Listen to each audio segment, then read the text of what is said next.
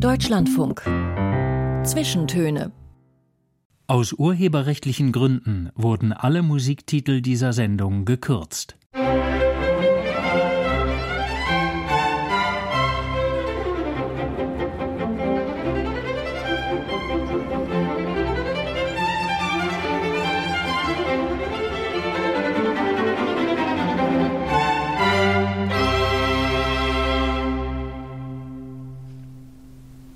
Einen wunderschönen guten Tag zu den Zwischentönen. Am Mikrofon ist Florian Felix Wey und zwar an einem Mikrofon in einem Studio in Leipzig. Dort lebt, also nicht im Studio, sondern in der Stadt, lebt und arbeitet eine Frau, die folgende Zeilen geschrieben hat. Liebe ist kein Gefühl, Liebe ist keine Romantik. Liebe ist eine Tat, man muss die Liebe vom Ernstfall aus betrachten. Herzlich willkommen zu anderthalb Stunden im Gespräch und mit Musik Daniela Krien. Hallo, vielen Dank für die Einladung. Ihren vielen Fans wird sofort äh, aufgefallen sein, da steckt ein Buchtitel im Zitat, nämlich Die Liebe im Ernstfall 2019 erschienen. Einer der zehn erfolgreichsten Romane jenes Jahres, auch weiterhin viel gekauft, viel gelesen und das zu Recht. In den Mund legen Sie diese Sätze einer Schriftstellerin. Wissen Sie noch, wie der nächste Satz im Buch lautet? Oh, nach dem Satz, man muss die Liebe vom Ernstfall aus betrachten. Genau. Nee, das weiß ich nicht mehr. ich verrate Ihnen. Ja. Ich verrate Ihnen. Alles, was sie früher über die Liebe geschrieben hat, ist Unsinn. Ah ja, stimmt. Jetzt erinnere ich mich. das stimmt aber zumindest für Sie selbst nicht, denn Ihr Erstling, irgendwann werden wir uns alles erzählen, verhandelte auch schon einen großen Fall von Liebe und hatte vorgestern, genauer die Verfilmung davon, Premiere auf der Berlinale im Wettbewerb um die Bären-Trophäe. Dann kann ja das, was Sie früher über die Liebe geschrieben haben, kein Unsinn gewesen sein. Naja, ich bin ja auch nicht Brida. Ne? Das sollte man nicht verwechseln. Die Schriftstellerin in Die Liebe im Ernstfall hat vielleicht in Teilen mit mir zu tun, aber sie unterscheidet sich auch ganz stark von mir und meinem Schreiben. Und die Figur hat im Roman eben erst dann begriffen, was Liebe ist, in dem Moment, wo ich sie beschreibe. Ich hoffe oder meine, schon etwas eher etwas verstanden zu haben über die Liebe. Aber dieser eine Satz, der dann zum Titel äh, wurde, man muss die Liebe vom Ernstfall aus betrachten, der ist ja ein Knaller, das ist ja großartig. Ja, der kam auch tatsächlich ziemlich gut an bei den meisten Lesern, Leserinnen, weil jeder sofort an eigene Liebesbeziehungen denkt oder an die Liebesbeziehung, in der man gerade steckt. Und so gut wie jeder Mensch weiß, dass sich eine Liebe eben erst dann wirklich als eine echte Liebe bewährt, wenn irgendetwas geschieht. Also in einem Ernstfall. Das kann positiv oder negativ sein, aber auf jeden Fall ein außergewöhnliches Ereignis, wo man sich sozusagen bewähren kann. Gehen wir mal ein bisschen zurück in Ihre Biografie. In diesen Büchern steht vorne dann immer drin eine kurze Vita des Autors und da steht er bei Ihnen geboren 1975 in Neukalis und dann aufgewachsen in Görschnitz. Das steht meistens nicht drin. Aber dieses Neukalis mit SZ hinten, jedes Mal, wenn ich das lese, habe ich so ein verträumtes Bild vor mir. Was ist das? Ein ganz kleines Dorf gewesen? Genau, das ist ein kleines Dorf in Grenznähe, also ganz in der Nähe der Elbe und auf der Ostseite. Auf, auf der Ostseite. Auf der Westseite gegenüberliegend ist dann die nächste kleine Stadt, glaube ich, Dannenberg. Ah, ja, ähm, ja. Neukalis ist vielleicht von der Grenze vielleicht zehn Kilometer entfernt gelegen kleines Dorf mit einem kleinen Krankenhaus. Das Tatsächlich. ich habe mich ja. nämlich sofort gefragt, das muss ja eine Hausgeburt gewesen sein. Nee, nee, nee, das ist ein Krankenhaus gewesen oder ist es sogar, glaube ich, noch immer. Und das war eine enteignete Villa oh. von den ehemaligen Papierfabrikanten im Ort. Und diese Villen wurden umfunktioniert zu einem Krankenhaus mit einem sehr hübschen Park. Und da bin ich geboren, weil meine Mutter da herkommt. Also sie kommt aus dem Nachbardorf Heiddorf. Ah, ja. Das liegt direkt neben Neukalis und genau. Aber Sie, sie haben sozusagen, ich habe dann natürlich auch in Wikipedia geguckt und waren gleich zwei Dinge, wo ich dachte, eigentlich drei. Bei so einem ganz kleinen Dorf hat 1900 Einwohner oder sowas, dachte, das passt alles drei zu Daniela Krien und ihrer Biografie. Erstens die Papierfabrik, das war nämlich mal eine, auch im 19. Jahrhundert eine sehr berühmte, hochwertige Papierfabrik. Mhm. Also Papier, Schreiben liegt nahe. Dann ist das ein Ort, der heute fast 50 Prozent FDP FDP im Gemeinderat hat, das liberale, äh, ich war, war völlig baff. Und das, das dritte, und das dritte, es gibt da einen Ortsteil oder ein, ein Fleckchen da und das heißt ganz poetisch, finden wir uns hier. Kennen Sie das? Das kenne ich nicht. Das ist irgendeine Verballhornung von irgendwas slawischen, Winchire, Winchire und das hat dann der Volksmann zu finden wir uns hier gedeutet. Und dachte ich, das passt ja auch so gut auf Frau Krien. Ja, das ist ja wunderbar. Ich bin lange nicht mehr dort gewesen, muss ich gestehen, und ja, weiß gar nicht mehr gut Bescheid über diese Gegend. Sie leben auch seit vielen Jahren ja in Leipzig, in der achtgrößten Großstadt Deutschlands. Aber sind Sie eine Großstadtintellektuelle geworden oder haben Sie doch noch eine Beziehung zum Dorf? Also ich bin nicht besonders gern Großstädterin und als Intellektuelle würde ich mich übrigens auch nicht bezeichnen. Zum intellektuellen Dasein gehört für mich dazu, dass man sich in in Debatten einbringt, dass man zu aktuell politischen Themen Stellung nimmt, Artikel schreibt und so weiter. Das tue ich alles nicht. Ich halte mich raus, ich stehe am Rand, ich sehe mich als Künstlerin. Und ja, mit der Großstadt hadere ich regelmäßig. Leipzig ist mir, ist es gerade noch erträglich. Aber größer, größer schaffe ich nicht. Berlin ist für mich die Hölle. Sie ja. sind auch tatsächlich aufgewachsen als Jugendliche noch alles auf dem Land. Also die Stadt mhm. kam dann erst zur Ausbildung und das war dann ausgerechnet die Kleinstadt Hof in Bayern. Ja. Seien genau. Sie vorsichtig, auch Hofer können zuhören. Ja, ja, ich habe auch nichts gegen Hofer an sich oder gegen die Stadt Hof, aber ja, das war alles nicht so wahnsinnig freiwillig gewählt damals. Das waren diese ziemlich schwierigen Wendejahre. Beim Mauerfall war ich 14 für meine Mutter, meine alleinerziehende Mutter, bedeutete das damals, die verlor relativ schnell ihre Arbeit und musste sich irgendwie neu aufstellen, was schwierig war. Und sie hatte nicht mehr wirklich das Augenmerk auf ihre pubertierende Tochter, zumal ich auch noch einen kleinen Bruder habe der meine Mutter sehr brauchte. Und insofern bin ich in dieser Zeit so ein bisschen abgedriftet, habe dann das Abitur auch in der 11. Klasse abgebrochen und dann musste irgendwas passieren. Ich habe dann den 10. Klassenabschluss schnell nachgeholt und musste irgendeine Ausbildung machen, irgendwie raus von zu Hause. Mhm schnell Geld verdienen und dann ergab sich diese Ausbildung zur Zahnarzthelferin in Hof an der Saale. Das hatte wirklich nichts, aber auch gar nichts mit meinen Wünschen zu tun. Ich hatte einfach keine Zeit, mich zu kümmern um etwas, was ich oder überhaupt nachzudenken, was ich wirklich will. Es musste damals alles schnell gehen. Mhm. Also ich musste einfach dann wirklich auch schnell ausziehen und schnell mein eigenes Geld verdienen. Und dann habe ich das Erstbeste genommen, was sich da anbot. Haben Sie das ähm, fertig gemacht? Ich habe das fertig gemacht. Ich habe die Ausbildung drei Jahre durchgezogen. Das hat mich, glaube ich, gestählt fürs Leben, weil es war wirklich eine, eine recht harte Zeit. Mhm. Man war dort nicht besonders wohlgelitten als Ostdeutscher in der Grenzregion mhm. damals. Mhm. Also es war schwierig, Anschluss zu finden und gab auch tatsächlich offene Anfeindungen irgendwie hat das aber, das hat mich, glaube ich, ziemlich robust gemacht. Und danach wusste ich ganz sicher, was ich möchte. Also insofern war es gut als Orientierungshilfe. Also dann haben Sie die Schule nochmal nachgemacht. Genau, dann bin ich nach Chemnitz umgezogen und habe, da gab es ein Abendgymnasium mhm. und da konnte ich eben früh in einer Zahnarztpraxis arbeiten. Ach ja, also das ja, haben Sie noch gemacht. Ja, genau. Ja. Ich habe dann ganz normal gearbeitet.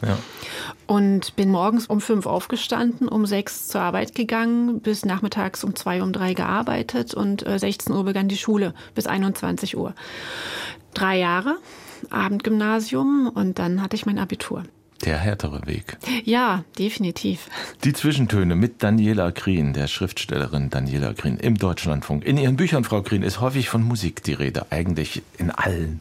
Und deswegen bin ich jetzt gespannt, was Sie mir zu Ihrem ersten Musiktitel zu sagen haben. Es ist eine Gedichtvertonung für einen. Das Gedicht stammt von Mascha Kaleko und die Musik von Dorothea Kehr alias Dota, das ist ihr Künstlername, und Max Prosa, die beide auch singen. Den Hinweisen in Ihren Büchern folgend hätte hätte ich eigentlich erwartet, ich kriege eine Liste ausschließlich mit Klassik. Ja, hatte ich auch zuerst. ich habe die Liste nochmal geändert.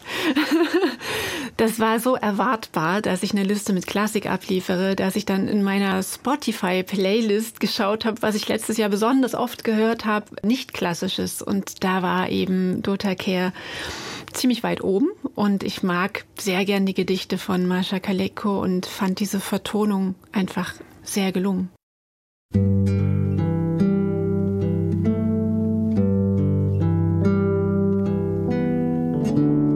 Anderen sind das weite Meer. Du aber bist der Hafen.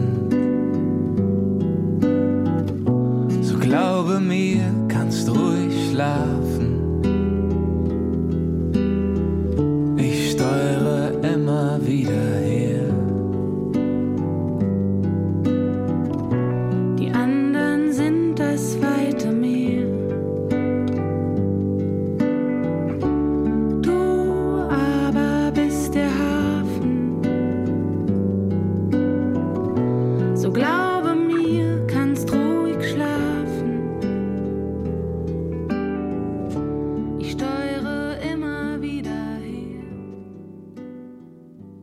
Dota war das zusammen mit Max Prosa für einen, der erste musikalische Zwischenton, ausgewählt von Daniela Krien, ein Liebeslied. Und wir sind beim Zentralthema Liebe. Reden wir, Frau Krien, über das Werk, das am weitesten zurückliegt und zugleich am nächsten dran ist. Irgendwann werden wir uns alles erzählen. Ihr Debütroman von 2011. Jetzt verfilmt, vorgestern die Premiere auf der Berlinale. Ist sowas für eine Prosa-Autorin ein Glückserlebnis, ein Schock, eine Mischung von beiden? Also in dem Fall war es wirklich ein Glückserlebnis, weil dieser Film von Menschen verwirklicht wurde, die ich mir sehr gewünscht hatte oder mit denen ich auch mittlerweile befreundet bin und bei denen ich wusste, da entsteht was Gutes draus, die machen was Gutes draus. Und ich durfte mitarbeiten am Drehbuch, ich bin die Co-Autorin und hatte die Mitgestaltungsmöglichkeit. Wer sind diese Leute, die das machen? Die Regisseurin ist Emily Artev, die besonders bekannt geworden ist durch ihren Film Drei Tage in, in Quiberon, der auch schon auf der Berlinale Erfolge gefeiert hat. Und mit Emily bin ich seit 2014 im Kontakt und wir haben über Jahre hinweg geplant, diesen Film gemeinsam so. zu verwirklichen. Und ich wusste, als sie mich damals ansprach, also sie kam auf mich zu, sie schrieb mir einfach eine E-Mail. Und damals waren die Rechte aber noch an jemand anderen vergeben. Und ich wusste aber in dem Moment, wo ich sie traf, in Berlin in einem Café, dass wenn es jemand machen soll, dann sie. Das war wirklich wie ein bisschen wie Liebe auf den ersten Blick. Und dass es jetzt so geklappt hat, das ist wunderbar, ja. Ein Satz aus diesem Roman. Es gibt Dinge, die können gleich erzählt werden, andere haben ihre eigene Zeit und manche sind unsagbar. Sind Dinge, die unsagbar sind, vielleicht dann in Bildern zu erzählen? Nein, ich glaube nicht. Die Bilder sind konkret. Im Bild sieht man alles. Da werden die Dinge sozusagen äh, visuell auserzählt. Das Unsagbare lässt sich viel besser in Textform darbringen, weil man ganz viel zwischen den Zeilen unterbringen kann. Das geht im Film nicht. Im Film ist das Bild und es steht und da sieht man alles.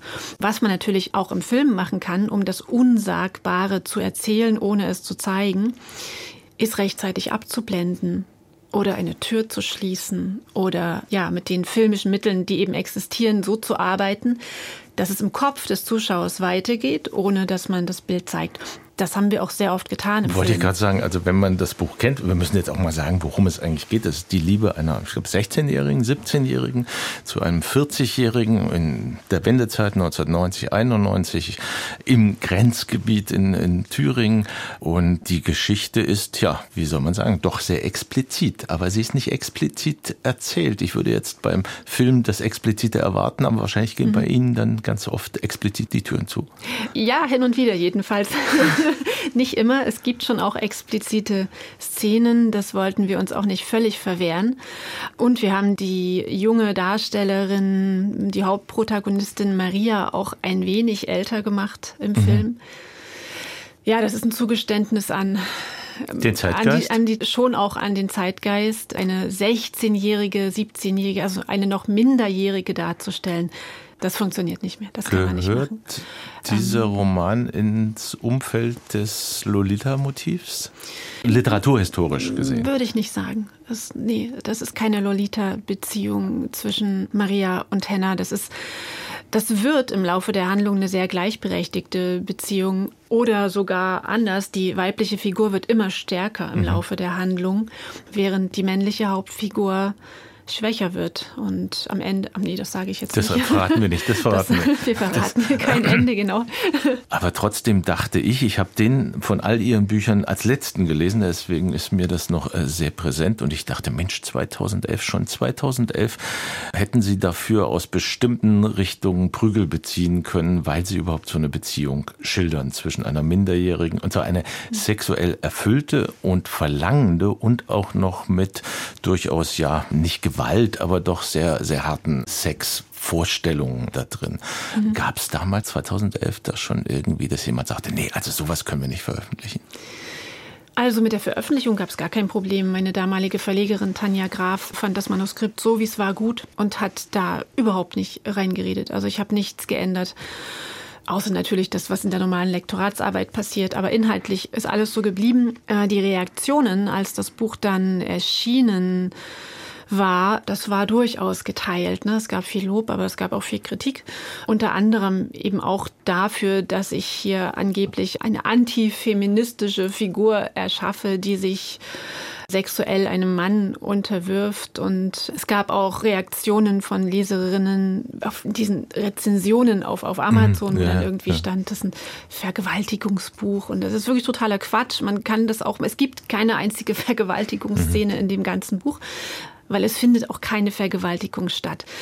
Dieses Mädchen wird zur Frau im Laufe der Handlung und sie ist besonders emanzipiert in meinen Augen, weil sie sich ihre ganz ureigene Sexualität wirklich aneignet und auslebt. Und sie hat einen Mann gefunden mhm. in ihm, mit dem das geht, mit ihrem Freund, der etwa gleichaltrig ist, ist das einfach nicht möglich. Aber mit diesem älteren Mann, der ja auch in vieler anderer Hinsicht sehr ähnelt, ein Außenseiter mhm. ist, ein Vielleser, ein ähm, also ein Das ist ein bäuerliches Milieu. Wir sind äh, ja. auf einem Bauernhof und wir sind in einem Dorf, dorfliches Milieu, das erschüttert wird gerade vom Umbruch der Wende. Und dann genau. lesen die beiden wahnsinnig viel und zwar hauptsächlich äh, Klassiker, Dostoevsky zum Beispiel. Ja. Und der Titel dieses Buches, der ja sehr sperrig ist, ja, irgendwann werden wir uns alles erzählen, der schreit die Marketingabteilung normalerweise auf und sagt, das kann keiner sich merken. Ist jetzt sogar der Filmtitel geblieben. Das ist ein mhm. Zitat. Das ist ein Zitat aus Dostojewskis Die Brüder Karamasow, mhm. wo Alexei, der jüngste der drei Karamasow-Brüder das sagt. Eines Tages werden wir auferstehen und uns alles erzählen, wirklich alles. Und genau damit endet das Buch, weil es wird eben bis zum Schluss nicht wirklich alles erzählt, aber man darf die Hoffnung haben, wenn man die Geschichte im Kopf weiterspinnt, dass irgendwann die ganze Wahrheit sozusagen erzählt wird, aber nicht im Buch. Nun sind Sie im Kleinen, sozusagen ganz klein, ein J.K. Rowling-Phänomen. Also jemand, der von Verlag zu Verlag mit dem Manuskript gewandert ist, zumindest entnehme ich das den, mhm. äh, den Berichten. Dann durch Zufall oder Glück äh, bin ich gespannt, was da wirklich passiert ist, das Buch untergebracht haben und plötzlich äh, schreiben Sie ein Buch, das 17 Mal als Erstling oder 18 Mal übersetzt wird. Eine irre Geschichte eigentlich. Ja, schon, das stimmt. Ja, ich habe das ganz naiv einfach an zehn große deutsche Verlage geschickt, das Manuskript, ja, bei denen ich mich gern gesehen hätte. Und dann kam auch relativ in kurzem Abstand, aber relativ kurz nach dem Verschicken auch zehn Absagen zurück. Mhm. Ich weiß nicht, ob jemand das Manuskript wirklich gelesen hat mhm. in den Verlagen, aber ja, vielleicht schon. Es wollte niemand haben. Und dann, also es ist wirklich ein bisschen kompliziert, wie das Buch dann zu Tanja Graf kam. Ich versuche es ganz kurz zu machen. Ein guter Freund von mir, dem ich mein Manuskript gegeben hatte, kannte die Tochter der Schwägerin von Tanja Graf. Oh mein Gott, also genau. das wollen wir jetzt gar nicht aufmalen nee, als Genealogie. Gar, genau. Jedenfalls äh, diese Schwägerin, eine Berliner Journalistin, die bekam das Manuskript dann in die Hände und hat es dann auch gelesen und hat dann tatsächlich die Tanja Graf angerufen und hat gesagt, ich habe hier was, also ich, glaube, das ist gar nicht schlecht. Ich glaube, sonst hätte Tanja Graf es auch nicht gelesen, weil die natürlich auch ungefragt hm. Manuskripte äh, täglich auf ihren Tisch bekommen ja, ja. hat und gar nicht nachkam. Aber in dem Fall, weil es eben, weil der Tipp von der Schwägerin kam, hat sie reingeschaut und hat sich dann ganz schnell bei mir gemeldet und gesagt, sie möchte das machen. Und ich konnte das wirklich kaum glauben, als dieser Anruf kam. Das erschien mir derart fast surrealistisch, was da passierte. Aber das Diese eigentlich Surrealistische kam ja danach, dass das dann, man muss dazu sagen, äh, Tanja Graf, äh, den Verlag gibt es, glaube ich, gar nicht mehr inzwischen. Die ist jetzt auch äh, zu Diogenes gewechselt. Nee, die ist Leiterin vom Münchner Literaturhaus Ach mittlerweile. So, ah, aber mhm. sie war dann später bei Diogenes. Sie war kurz bei Diogenes und ist dann nach genau. München ins Und so sind sie dann zu Diogenes gekommen. Aber mhm. ein frisch gegründeter kleiner Verlag, eine komplett unbekannte Autorin und dann wird es ein Bestseller. Das gibt es eigentlich ziemlich selten. Ja, das gibt es wirklich selten. Damit war nicht zu rechnen. Die Geschichte, sagte ich, spielt ja im Zonengebiet 1990 in sehr viel Erstberührung Ost-West, die da stattfindet. Und ich habe mich gefragt, ist lange her, aber können Sie sich, weil dieses Motiv taucht auf, noch daran erinnern, wie der Westen für Sie gerochen hat? Ja, daran kann ich mich wahnsinnig gut erinnern. Also ich, ich kannte diesen Westgeruch schon aus dem Intershop von vorher. Kaffee, oder? Ja, Kaffee, Parfüm, aber auch Parfums, Reinigungsmittel, also alles, was irgendwie stark duftet. Mhm. Das war dieser Intershop-Geruch, den gab es dann wirklich ja, eins zu eins ja. im Westen. Also das hat mich auch total frappiert damals. Das roch einfach überall ganz anders, roch sauber und frisch und irgendwie intensiv, auch ein bisschen zu viel. Ja, ja. Und den Geruch habe ich immer noch in der Nase. Daran kann ich mich total gut erinnern. Ja. Wir werden heute sicher öfter über das Verhältnis Ost-West reden, denn auch in den nachfolgenden Büchern spielt es ja eine große Rolle. Sind Sie sowas wie eine ostdeutsche Stimme in der Literatur oder würde Sie das einengen, wenn man das sagt? Also teils, teils. Ich bin natürlich ostsozialisiert, das werde ich auch nicht los. Äh, meine ersten 14 Jahre habe ich nun mal in der DDR verbracht und, und das prägt natürlich das ist so, unterscheidet sich so fundamental von einer Kindheit im Westen. Aber die längste Zeit meines Lebens lebe ich im wiedervereinigten Deutschland. Mhm. Und äh, die Themen meiner Bücher, also gerade bei Die Liebe im Ernstfall, diese fünf Frauen, die ich diesem Buch beschreibe, die kann es in jeder deutschen oder sogar wahrscheinlich in jeder europäischen Großstadt so geben. Und deren Probleme und Nöte mhm. ähneln sich. Das ist nichts Ostdeutsches. Aber es kommen immer wieder ostdeutsche Themen auch vor. Mhm. Haben Sie das Gefühl, dass Sie ein bisschen vereinnahmt werden für diese Rolle oder ist das ja, manchmal, manchmal äh, kommt es vor. Also ich widerspreche da auch nicht, aber das hat ja auch wenig Sinn. Aber man sieht ja, meine Bücher werden ja nicht nur im Osten gelesen, die werden ja auch im Westen Deutschlands gelesen und auch international und auch verstanden und ja. mitgefühlt.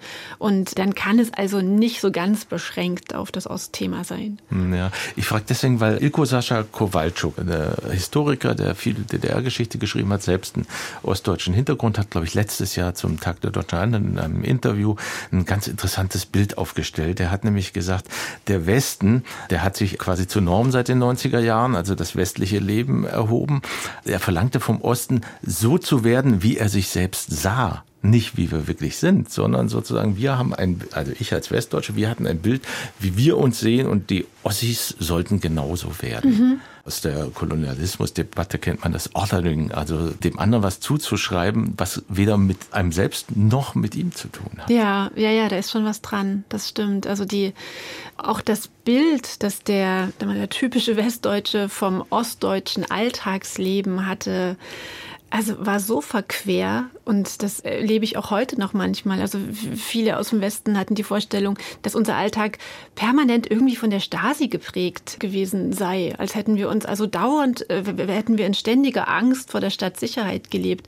Also da gab es bestimmt einige, denen das so ergangen ist. Aber der Großteil der Menschen, der hat einen ganz normalen Alltag gehabt, das Arbeiten gegangen, hat sich um seine Kinder gekümmert und man, man hatte nicht permanent die Stasi im Nacken. Das sind solche Klischeevorstellungen. Aber hatte, ja, genau. man im, hatte man im Hinterkopf, dass es das gibt und äh, dass man, wenn man redet, möglicherweise das äh, weitergetragen genau. wird? Genau. Also das war völlig klar, dass, dass die da sind, immer, dass es die gibt und dass es auch gefährlich werden kann, wenn man bestimmte Dinge sagt. Also hat man sie einfach nicht gesagt an entsprechender Stelle. Also man hat einfach unterschieden zwischen dem, dem geschützten Zuhause mit den Menschen, denen man vertraute. Gut, da gab es natürlich auch Zwischenfälle. Mhm. Und dem Außen, der Außenwelt, wo man einen anderen Sprech gepflegt hat. Ne? Das war schizophren, aber es war eingeübt und es hatte auch eine Normalität. Die Vorstellungen unseres Lebens, die, die korrigieren wir ja immer noch bis heute gegenüber den Vorstellungen, die die Westdeutschen von unserem Leben haben.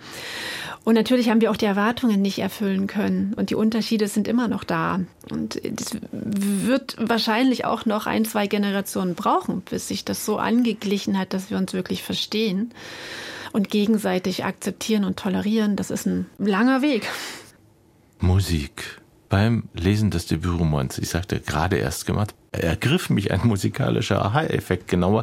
Zwei scheinbar unwichtige Sätze gaben plötzlich eine Zusatzinformation preis. Ich lese ihn mal vor. Kurz vor sieben sitze ich beim Essen mit der Familie Brendel. Punkt. Alfred sitzt mir gegenüber, das ist der Knecht. Schnipp, schnapp macht's in den Synapsen und ich lese Alfred Brendel. Alfred. Das Haben ist Sie mir noch den- nie aufgefallen. Haben Sie die Namen aus dem Zusammenhang gewählt oder ist das unbewusst? Das gewesen? ist wirklich, das ist unbewusst. Also, das ist ja stimmt. Weil in, in die Liga im Ernstfall wird ja sogar das, was wir Da- jetzt da hören, kommt er erwähnt, vor, äh, kommt genau. hervor, nämlich die Sonata Nummer 8 Pathetik aus dem dritten Satz, das Rondo Allegro gespielt von Alfred Brendel. Und das hören wir jetzt einfach an.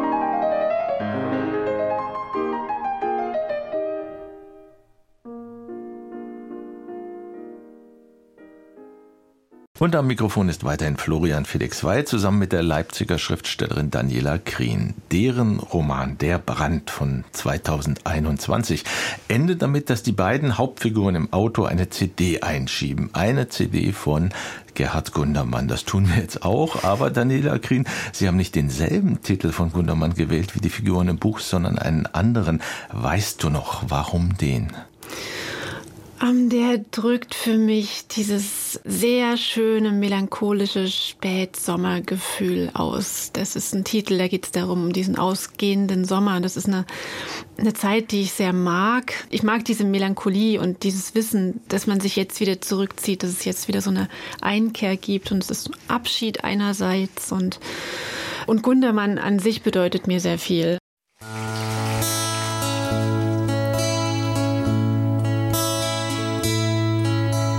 Weißt du noch? Wir hatten uns so nach diesem Sommer gesehnt und du ist er fast vorbei. Weißt du noch? Wir hatten uns schnell an die grünen Blätter gewöhnt und du ist es fast vorbei. Der Garten bäumt sich auf ein letztes Mal wirft seine bunten Schätze und jetzt bezahlen. Ja, ja, ja, ja. Weißt du noch? Wir hatten uns so nach ein bisschen Wärme gesehnt und nun ist es fast vorbei. Ja, ja, ja, ja. Tiefe Melancholie, wir haben es ja schon gesagt in diesem kurzen Song von Gerhard Gundermann. Aber ich habe mich gefragt, vielleicht ist es auch noch ein bisschen was mehr, sowas wie Fügen in ein Schicksal. Wir wissen, dass alles, was kommt, auch wieder geht. Ja, das stimmt. Also die Bedeutung dieses Liedes geht äh, sicherlich über die Spätsommermelancholie weit hinaus. Das ist wahrscheinlich sogar die wichtigere Aussage, die Sie gerade angesprochen haben, dass dass alles vergänglich ist und dass wir nichts festhalten können.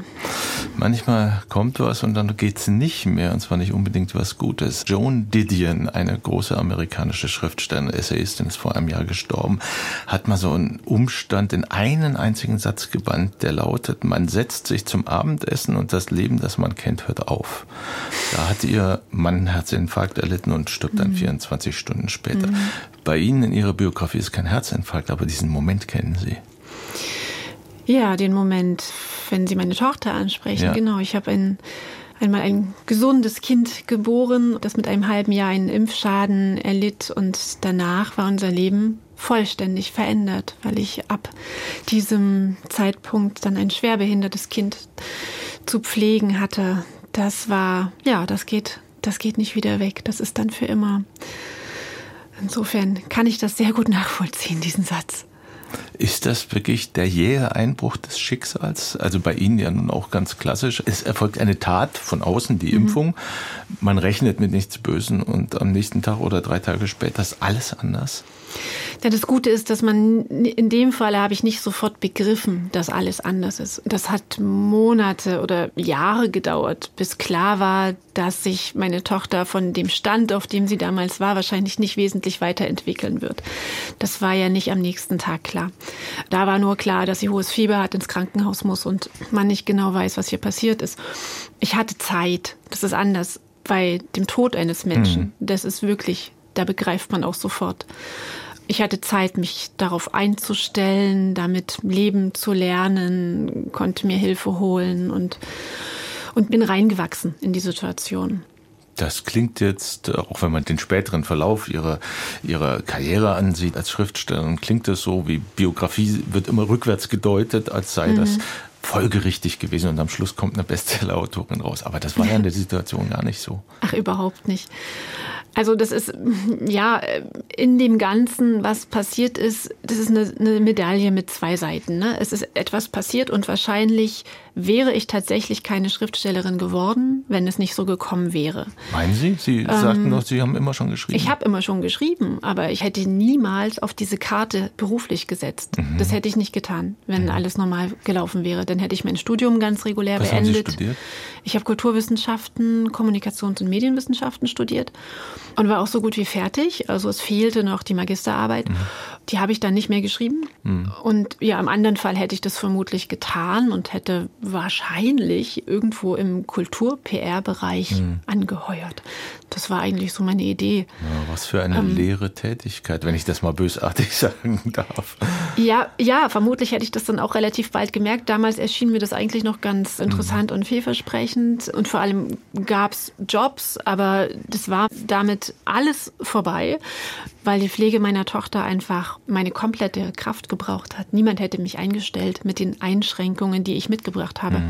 Also ich hätte bei jedem Einstellungsgespräch sagen müssen, ich kann vielleicht von neun bis zwei arbeiten, wenn das Kind mhm. in der integrativen Kindertagesstätte untergebracht mhm. ist.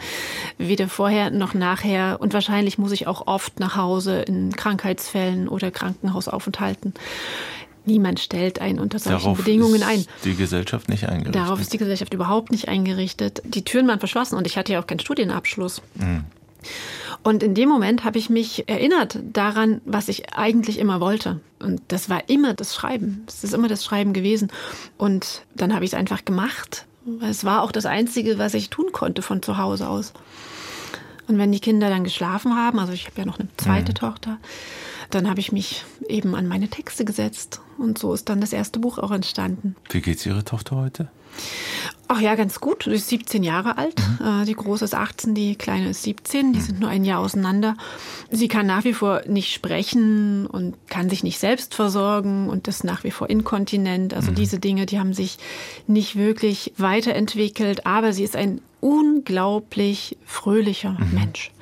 Sie kann nicht sprechen, aber sie kann wahnsinnig gut singen. Mhm. Und sie hat ein absolutes Gehör. Nein, ist ja hört, ja, also sie hat angefangen, als sie ganz klein war, die erste Musik, von der sie wirklich begeistert war, die werden wir später hören, sage ich jetzt noch nicht. Ah, Kann ich, ich später noch mal erzählen. Ja, ja. Und sie ist, glaube ich, in unserer Familie mit Abstand der glücklichste Mensch, mhm. weil sie immer vollständig im Hier und Jetzt lebt. Mhm. Für sie gibt es keine, keine Zukunft Annahmen, und keine, keine Annahmen dessen, keine, was passieren kann. Genau, genau. Und die Gegenwart, die gestalten wir für sie Mhm. so gut wie möglich. Und das machen wir als Familie anscheinend auch, Mhm. glaube ich, ganz gut. Und es ist ein tolles Kind, was uns wirklich bereichert. Es ist natürlich auch schwierig, klar. Und sehr schwierig wird es in dem Moment, wenn die Schulzeit endet. Sie geht im Moment in eine sehr gute Förderschule mit dem Schwerpunkt geistige Entwicklung, wo wirklich alles für die Kinder getan wird. Aber wenn das endet, da Ist die Gesellschaft auch wieder nicht eingerichtet? Null. Ab da ist wirklich Schluss. Dann gibt es keine Förderung mehr, es gibt keine, keine adäquaten Wohnmöglichkeiten. Es gibt hier im ganzen Leipziger Raum nicht einen einzigen freien Platz in einer Wohngemeinschaft für behinderte Menschen, ne, wo meine Tochter zum Beispiel hinziehen könnte. Also es gibt diese Wohnstätten, aber die sind voll. Und um es mal ganz hart zu sagen, man bekommt nur einen Platz, wenn ein Bewohner, eine Bewohnerin verstirbt. Das heißt, auch da muss man wieder selber tätig werden, selber Projekt gründen. Es kostet enorm viel Kraft und Zeit, ein solches Kind oder einen solchen jungen Menschen ins Leben zu begleiten. Und, und es gibt kein Enddatum. Ne? Das ist bis zum Schluss. Für mich ist es bis zu meinem Tod die Verantwortung. Und das macht mir manchmal Sorge und Angst, aber meinem Kind geht es dabei trotzdem sehr gut. Sie haben von Ihrer Familie gesprochen. Ist das noch dieselbe Familie? Also ist der Vater dabei geblieben oder ist das eine neue Konstellation? Das ist eine neue Konstellation schon lange. Nee, der Vater, der hat sich vollständig aus dieser Familie verabschiedet in jeder Hinsicht. Die Familie besteht jetzt aus den beiden Mädchen, mir und meinem Lebensgefährten. Und das ist aber eine sehr gut funktionierende und glückliche Konstellation.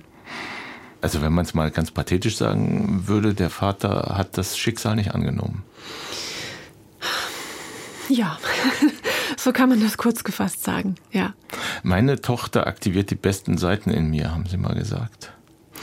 Ja, das ist so. Auf jeden Fall die fürsorglichsten und die Seiten, wo ich am meisten von mir selbst und meinen eigenen Bedürfnissen Abstand nehmen kann und in so eine, nennen wir es mal, dienende Rolle hineinkomme, was eigentlich meinem Wesen total widerspricht. Und das musste ich ziemlich hart lernen und ich habe aber das Schöne darin entdeckt, wenn man sich vollumfänglich um jemanden kümmern kann und dann wiederum auch ganz viel zurückbekommt. Denn indem ich meiner Tochter das alles ermögliche, was ich, was ich tue, hat sie sich eben doch in ihrem Rahmen, in ihren Möglichkeiten ganz wunderbar entwickelt. Das ist ein großer Lohn, ihr Glück zu sehen.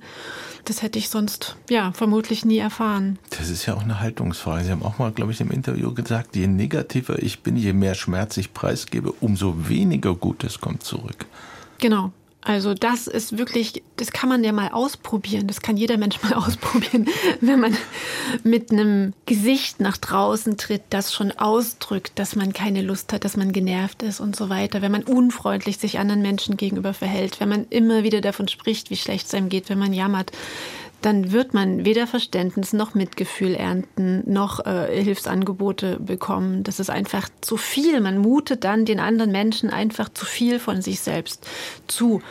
Und das Gegenteil davon ist, dass man auch ein bisschen eine Fassade wahrt. Denn das, was in mir ist, das muss ich nicht jeden Tag nach außen zeigen. Und diese Fassade aber, die wird dann zum tatsächlichen Ich. Also wenn ich mit einem Lächeln nach draußen gehe, dann bekomme ich auch ein Lächeln zurück und dann geht es mir automatisch besser. Also das ist so eine, so eine Aufwärtsspirale. Wenn ich erstmal eine positive Fassade wahre, dann wirkt das bis ins Tiefseelische am Ende zurück.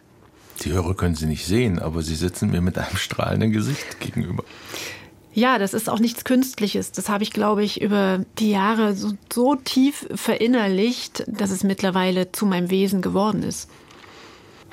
Sie hören die Zwischentöne im Deutschlandfunk heute mit der Schriftstellerin Daniela Krien. Und in ihrem letzten Roman, Der Brand, ist eine der Hauptfiguren eine Psychologin. Und manchen Patienten gibt sie Lektüreempfehlungen, zum Beispiel Wolfgang Herrndorfs Arbeit und Struktur, ein ganz tolles Tagebuch über das Sterben eines Schriftstellers und Viktor E. Frankl, trotzdem Ja zum Lesen sagen. Da gingen bei mir alle Freudenlichter an, weil das ist der Psychologe, den ich für wirklich am allerwichtigsten halte in der ganzen Psychologiegeschichte. Können Sie was zu dem erzählen? Was bedeutet er Ihnen?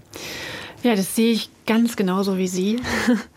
Viktor Frankl ist für mich mein, es ist so ein bisschen mein, mein Hausgott, mein literarischer, obwohl er kein Literat ist, sondern Psychologe, aber er hat eben ein, vor allem ein Buch geschrieben, dieses trotzdem Ja zum Leben sagen, das mich so extrem beeinflusst hat und als Mensch vorangebracht. Und es geht in diesem Buch, ich erzähle es ganz kurz, er beschreibt seine Erfahrungen des Konzentrationslagers, das er erlebt hat in jungen Jahren. Er war schon Arzt und kam ins Konzentrationslager mit ihm seine ganze Familie. Es sind, soweit ich weiß, auch alle gestorben. Er war der einzige Überlebende. Und er betrachtet in diesem Buch das KZ aus psychologischer Sicht. Also er hat da einen relativ kühlen, nüchternen Blick und er betrachtet, was macht diese Umwelt, diese eigentlich unlebbare, unmenschliche, grausame Umwelt eines Konzentrationslagers mit den dort lebenden und auch arbeitenden Menschen, also mit beiden, mit Wärtern und, und mhm. äh, Gefangenen. Und er kommt zu einem unglaublichen Schluss, nämlich, dass der Mensch jederzeit, und er sagt wirklich jederzeit und in jeder Lage fähig ist, sich so oder so zu den Gegebenheiten einzustellen. Also auch im Konzentrationslager, auch in, im Angesichts des Todes, kann man sein Leben noch als sinnvoll gestalten. Das ist erstmal eine Aussage, vor der man etwas ratlos steht, wenn man gar nicht weiß, wie das gehen soll. Aber er macht es natürlich auch an Beispielen fest. An Menschen, die, obwohl sie selbst fast verhungert waren, halbtot, immer noch anderen Trost gespendet haben und ihr, ihren Brotkanten geteilt haben und ihr Menschsein nicht vergessen haben. Also nicht zum Herdentier geworden sind, äh, sondern ihr Menschsein bis zum Schluss aufrechterhalten haben. Also das ist die Bandbreite, die in uns steckt im Menschen. Das ist ja, natürlich ein, ein hehrer, ein riesiger Anspruch ans Menschsein, den er da stellt. Aber er beglaubigt das ja durch seine Biografie. Also er hat dann später daraus eine Therapie, genau. die Logotherapie, entwickelt. Das hat nichts mit Logopädie zu tun. Nee. Das geht um den Logos, den Sinn. Ja. Also er sagt, wenn man einen Sinn hat im Leben, und es ist egal, ob es ein religiöser ist oder irgendein anderer Sinn, dann funktioniert das Weiterleben, auch im KZ. Genau. Das war auch seine Beobachtung, dass die Menschen eben die größten Überlebenschancen hatten und danach auch mit dem Trauma am besten umgegangen sind, die die ganze Zeit ein, Ziel und einen Sinn hatten trotzdem. Ne? Aber auch ein Ziel, ein Ziel für danach und einen Sinn in der Gegenwart, also mhm. dort im KZ. Er hat eben diese Therapieform, die hatte er, glaube ich, sogar schon vorher entwickelt, aber danach weiterentwickelt. Und da geht es eben auch nur darum, es ist im Prinzip ganz einfach. Er therapiert Menschen dadurch, dass er ihnen hilft, ihren Sinn im Leben zu finden mhm. Und dann in diesem Sinne zu leben und diesem Sinn zu folgen und Ziele daraus zu entwickeln. Und das ist eine hochwirksame Therapie, natürlich. Das ist vielleicht das wirklich die einzig wirksame Therapie. Würde ich ihn auch, da kriegen wir zu dich, der Psychomarkt, ich sag's mal so ein bisschen despektierlich, ist ja riesig. Ja. Und jeder, der nicht dieser Richtung angehört, wird jetzt Hörerbriefe schreiben, wenn man das sagt. Ja. es ist auch ein bisschen, glaube ich, immer, hm, liegt die Heilkraft darin, wie sehr man daran glaubt, was da mit einem passiert. Aber was mich am meisten auch in jungen Jahren, schon als ich auf ihn gestoßen bin, beeindruckt hat und auch für eigene Krisen hochwirksam war, war so ein kleiner Slogan, das trotzdem kommt bei Ihnen immer vor, von Viktor Frankl, das war Trotzmacht des Geistes. Mhm. Die Trotzmacht des Geistes, die kann ich immer aktivieren. Mhm. Also es geht mir körperlich schlecht, es geht mir seelisch schlecht. Darüber gibt es immer noch diese Trotzmacht des Geistes. Das fand genau. ich faszinierend. Ja, es ist absolut faszinierend, auch sein Freiheitsbegriff, wie er ihn definiert. Er schreibt in diesem Buch tatsächlich, dass der Mensch bis zum Schluss frei ist. Er benutzt das Wort Freiheit im Zusammenhang mit dem Konzentrationslager, mhm. was erstmal völlig absurd klingt. Aber für ihn ist Freiheit ein wirklich absolut gesetzter Begriff. Das heißt, diese Freiheit steht in keiner Beziehung zu irgendetwas, mhm. also auch nicht zu den Umständen. Freiheit ist etwas Absolutes, was man hat und was man aktivieren kann und bis zum Schluss durchziehen kann, nämlich indem man bis zur Todessekunde das, was man dort erlebt, als sinnvoll gestaltet und erlebt. Laut ihm ist das möglich. Er sagt auch, es ist nur sehr wenigen Menschen mhm. möglich. Das ist ihm auch klar. Aber allein, dass es geht, dass der Mensch diese Möglichkeiten in sich birgt, hm. muss eigentlich so optimistisch machen. Der Mensch ist nicht frei von Bedingungen, sondern nur frei, zu ihnen Stellung zu nehmen. Ja, genau. Und das müssen wir das immer. Wir denken bei Freiheit ja immer daran, alles loswerden. Aber das geht ja, ja nicht. Es ja. geht ja nicht ums Loswerden, sondern in den gesetzten Bedingungen seine Freiheit zu bewahren. Genau. Und wir verbinden mit Freiheit auch ganz oft so eine äußere Freiheit, also uns frei bewegen zu können, reisen zu können, was auch immer. Das ist so, das wird so ganz oft mit, mit Freiheit assoziiert. Aber wir sind auch dann noch frei, wenn uns all das genommen wird. Also das ist auch eine Erfahrung, die ich im ganz Kleinen, ich will mich überhaupt nicht mit diesen Schicksalen vergleichen, aber im ganz Kleinen mit meiner Familie, mit meiner Tochter natürlich auch erlebt habe. Die äußeren Freiheiten, die fielen sofort in sich zusammen. In dem Moment, wo man einen schwerbehinderten Menschen pflegt, ist man also 24 Stunden an diesen Menschen gebunden und Urlaub fällt sowieso erstmal mhm. weg und eigene Bedürfnisse müssen ganz hinten angestellt mhm. werden. Und damit reduziert sich die äußere Freiheit. Man könnte glauben, dass man sozusagen zu einem unfreien Menschen geworden ist, aber es ist eben das Gegenteil Gegenteil passiert. Ich habe plötzlich etwas in mir gefunden, eine, eine Form von Freiheit, die ich gar nicht kannte, die ich vorher nie erlebt hatte und die so viel größer und umfassender ist als diese äußere Freiheit. Ein guter Moment für eine musikalische Pause. Sie hören die Zwischentöne im Deutschlandfunk. Zu Gast die Schriftstellerin Daniela Krien. Wir haben jetzt lange geredet. Jetzt wollen wir auch mal lange Musik hören, fast sechs Minuten lang. Und zwar ein Lied nach einem Gedicht von Else Lasker Schüler, vorgetragen von der Sängerin Elena Janis Hamann, begleitet von Tobias Rank. Der hat das auch komponiert. Das ist ein ziemlich unbekanntes, sprich auch gar nicht so einfach zu besorgen, das Stück. Wo haben Sie das denn her, Frau Krien? Also da muss ich ganz kurz ausholen. Als ich mein erstes Buch überarbeitet habe, irgendwann werden wir uns alles erzählen, da hatte ich mich zurückgezogen auf ein Schloss oder eine ehemalige Burg- und Klosteranlage, Schloss Goseck bei Naumburg im Winter. Also ich war dort ganz allein in dieser sehr kärglichen Herberge und guckte auf einen gegenüberliegenden Trakt des Schlosses, wo immer ein Licht brannte und merkte dann irgendwann, dass ich doch nicht ganz allein dort bin, sondern dass dort jemand lebt und offensichtlich auch arbeitet, nämlich dieses Label Raumklang. Mhm. Und bei Raumklang ist diese CD erschienen mit diesen Vertonungen der Gedichte von Else Lasker Schüler. Dann hören wir das jetzt mal.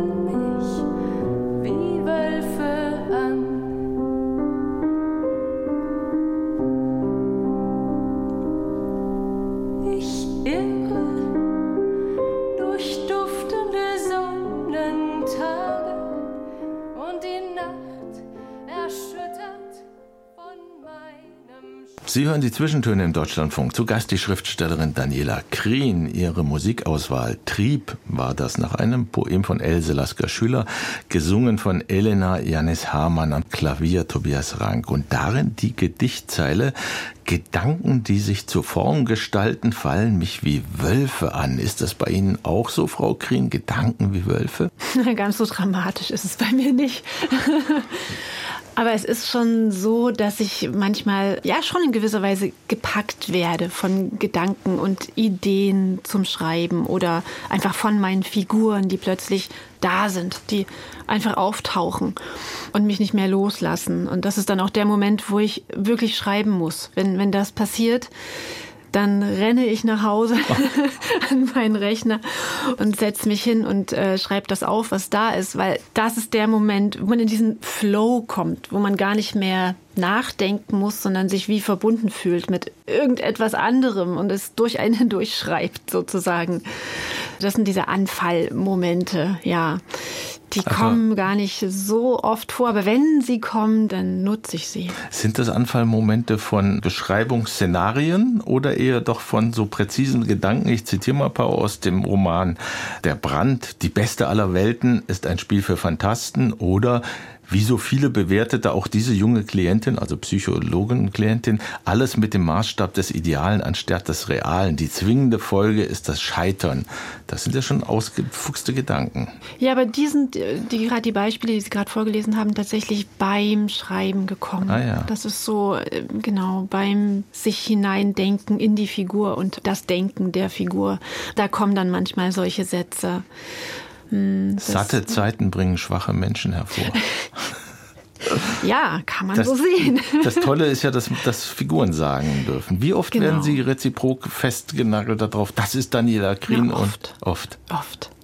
Also das kriegt man nicht raus aus den Menschen, dass sie irgendwie immer denken, alles, was die Figuren tun und sagen, muss ich auch tun und sagen. Es ist natürlich Quatsch.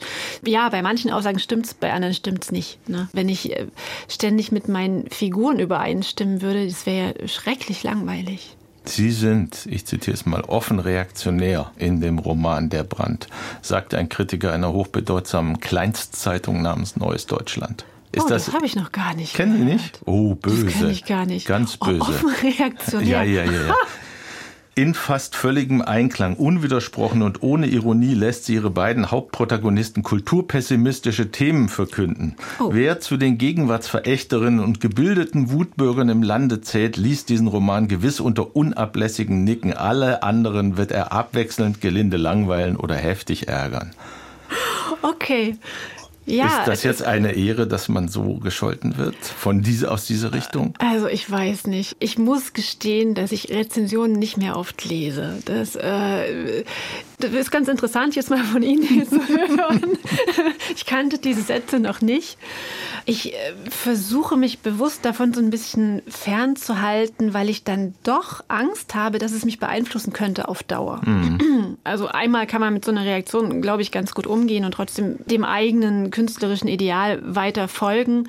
Denn ich versuche beim Schreiben eigentlich das Gegenteil zu tun, keine platten Botschaften zu vermitteln, sondern äh, möglichst interessante, vielschichtige Figuren zu schaffen, die auch sowas denken können wie meine mhm. Figuren, aber eben auch was anderes. Ich glaube aber, wenn man zu viel weiß, zu viel über die Rezeption und über die Kritiken der Journalisten, Journalistinnen, dann fängt man doch irgendwann an, sich selbst zu zensieren hm. weil man genau sowas dann vielleicht vermeiden möchte. Und, äh, dann tut es mir jetzt leid, dass ich Ihnen nee, nee, das, das zu also Gehör gebracht habe. das ist völlig in Ordnung. Also ich kann da einmal schon damit ganz gut umgehen. Aber grundsätzlich, es soll nichts ändern an meiner hm. Art hm. zu arbeiten und es ist auch ziemlich, das klingt jetzt ein bisschen arrogant, aber es ist am Ende unerheblich. Es ist unerheblich, was irgendeine kleine Zeitschrift über, über dieses Buch schreibt. Es kommt auf die oder Zeitung. Es kommt auf die Leser an. Wenn die Leser meine Bücher weiterhin lesen möchten und etwas daran finden, dann ist es gut. Ich schreibe nicht für Kritiker. Ich schreibe für, für Leser und Leserinnen. Schlimm wär's. wenn sie für Kritiker schreiben wird. Wir wollen jetzt nicht unterstellen, dass es Schriftstellerinnen und Schriftsteller gibt, die das tun. Aber reden wir ein bisschen über den Brand. Das ist ein Setting, ein ostdeutsches Ehepaar, Intellektuelle, sie Psychologin, Psychotherapeutin, er Literaturwissenschaftler, Professor.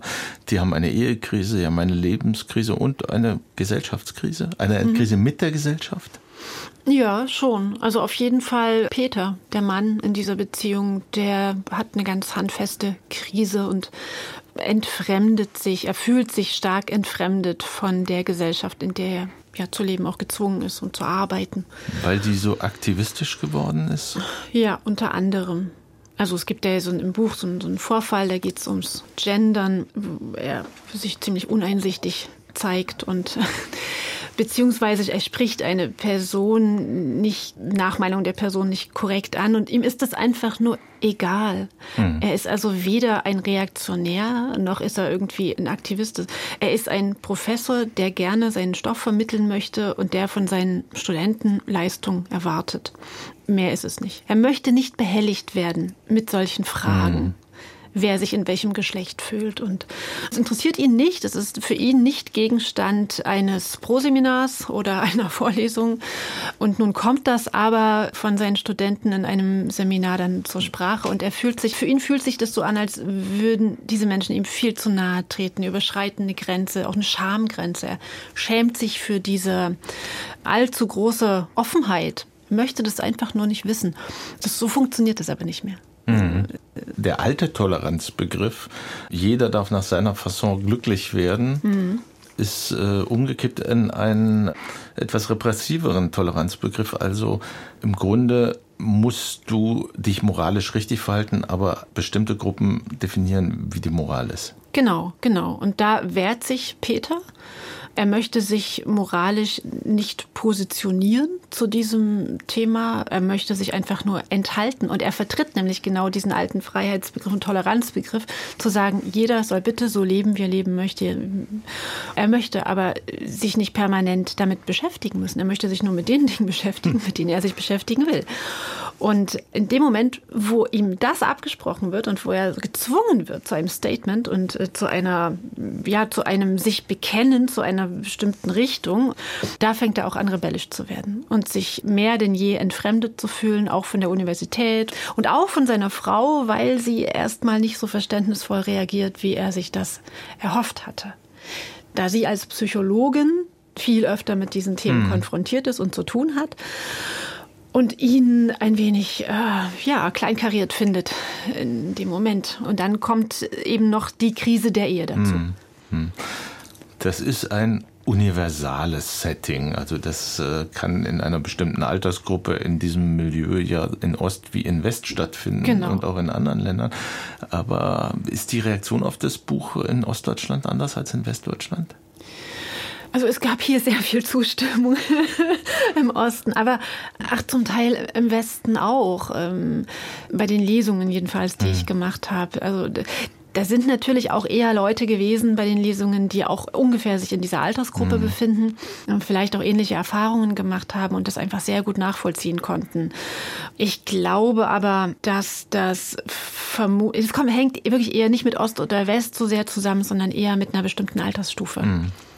Also die 20-Jährigen in Leipzig hätten dafür wahrscheinlich auch relativ wenig Verständnis. Sie lesen zwar nicht das neue Deutschland, aber Sie würden sie auch offen reaktionär nennen. Ja, vermutlich, vermutlich, vermutlich genau. das kann sein.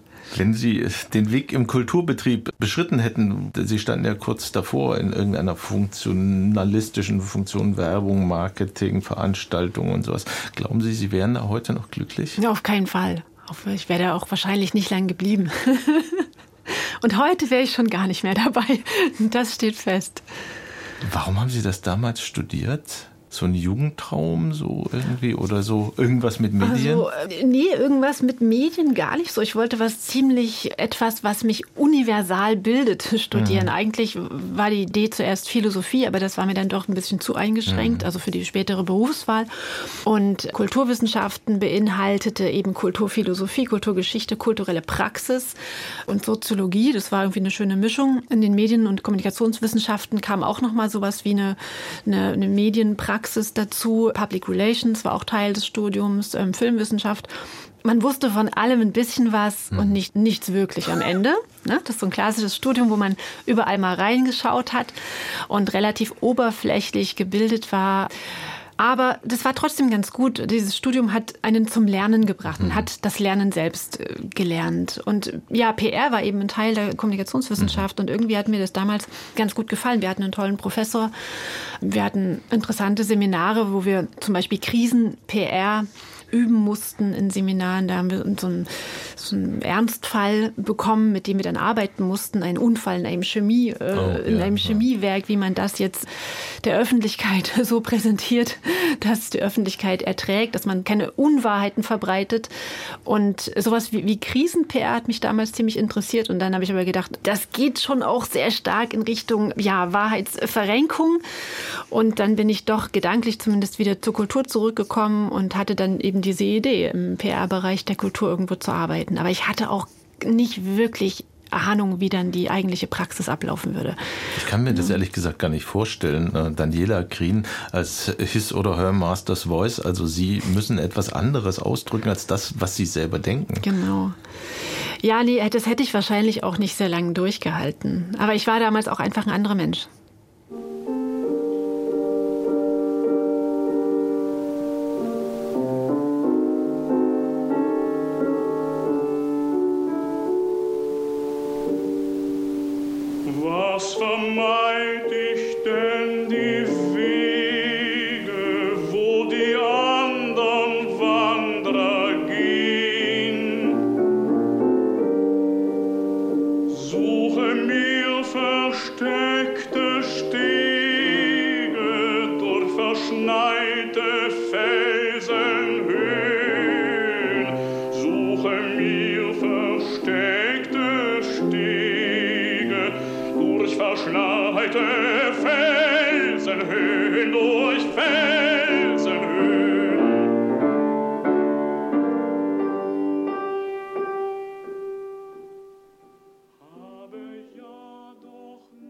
Aus der Winterreise von Franz Schubert, der Wegweiser, hier in einer Aufnahme mit Peter Anders und Michael Raucheisen aus dem Jahr 1945. Sie hören die Zwischentöne im Deutschlandfunk. Zu Gast Daniela Krien, Schriftstellerin, aufmerksame Beobachterin ihrer Umwelt und ein Mensch mit einem Verhältnis zu Gott. Stimmt das?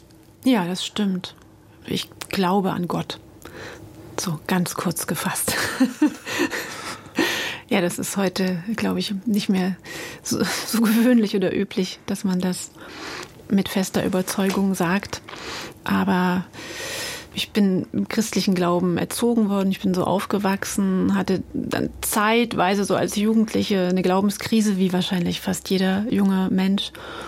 War dann aber, als ich 18 war, mit einer Gruppe aus meiner Berufsschule damals, also eine der Berufsschule in Hof an der Saale, ja. genau da gab es das Angebot für katholische und auch evangelische junge Christen in ein französisches Schweigekloster zu fahren für eine Woche. Und da bin ich damals mitgefahren und das hat alle Zweifel wieder ausgeräumt, der Aufenthalt damals in diesem Schweigekloster. Wegen der Spiritualität der ja, Situation? Also das genau, das war diese Art von Spiritualität hatte ich vorher so noch nicht erfahren. Es war ein Nonnenkloster. Es wurde tatsächlich gar nicht gesprochen, es wurde oh. nur gesungen. Die Nonnen, wir nicht. So, wir durften ja. dabei sein bei den Gebeten und Gesängen. Und wir durften außerhalb des Klostergeländes natürlich uns dann auch wieder unterhalten, aber nicht innerhalb des Klostergeländes. Und dieses Schweigen über Stunden und dabei arbeiten und essen und dort zusammen leben war derart intensiv und man ist derart tief in sich selbst gekommen und hat Erfahrungen gemacht, die die für mich nicht erklärbar waren, nur mit dem Diesseits.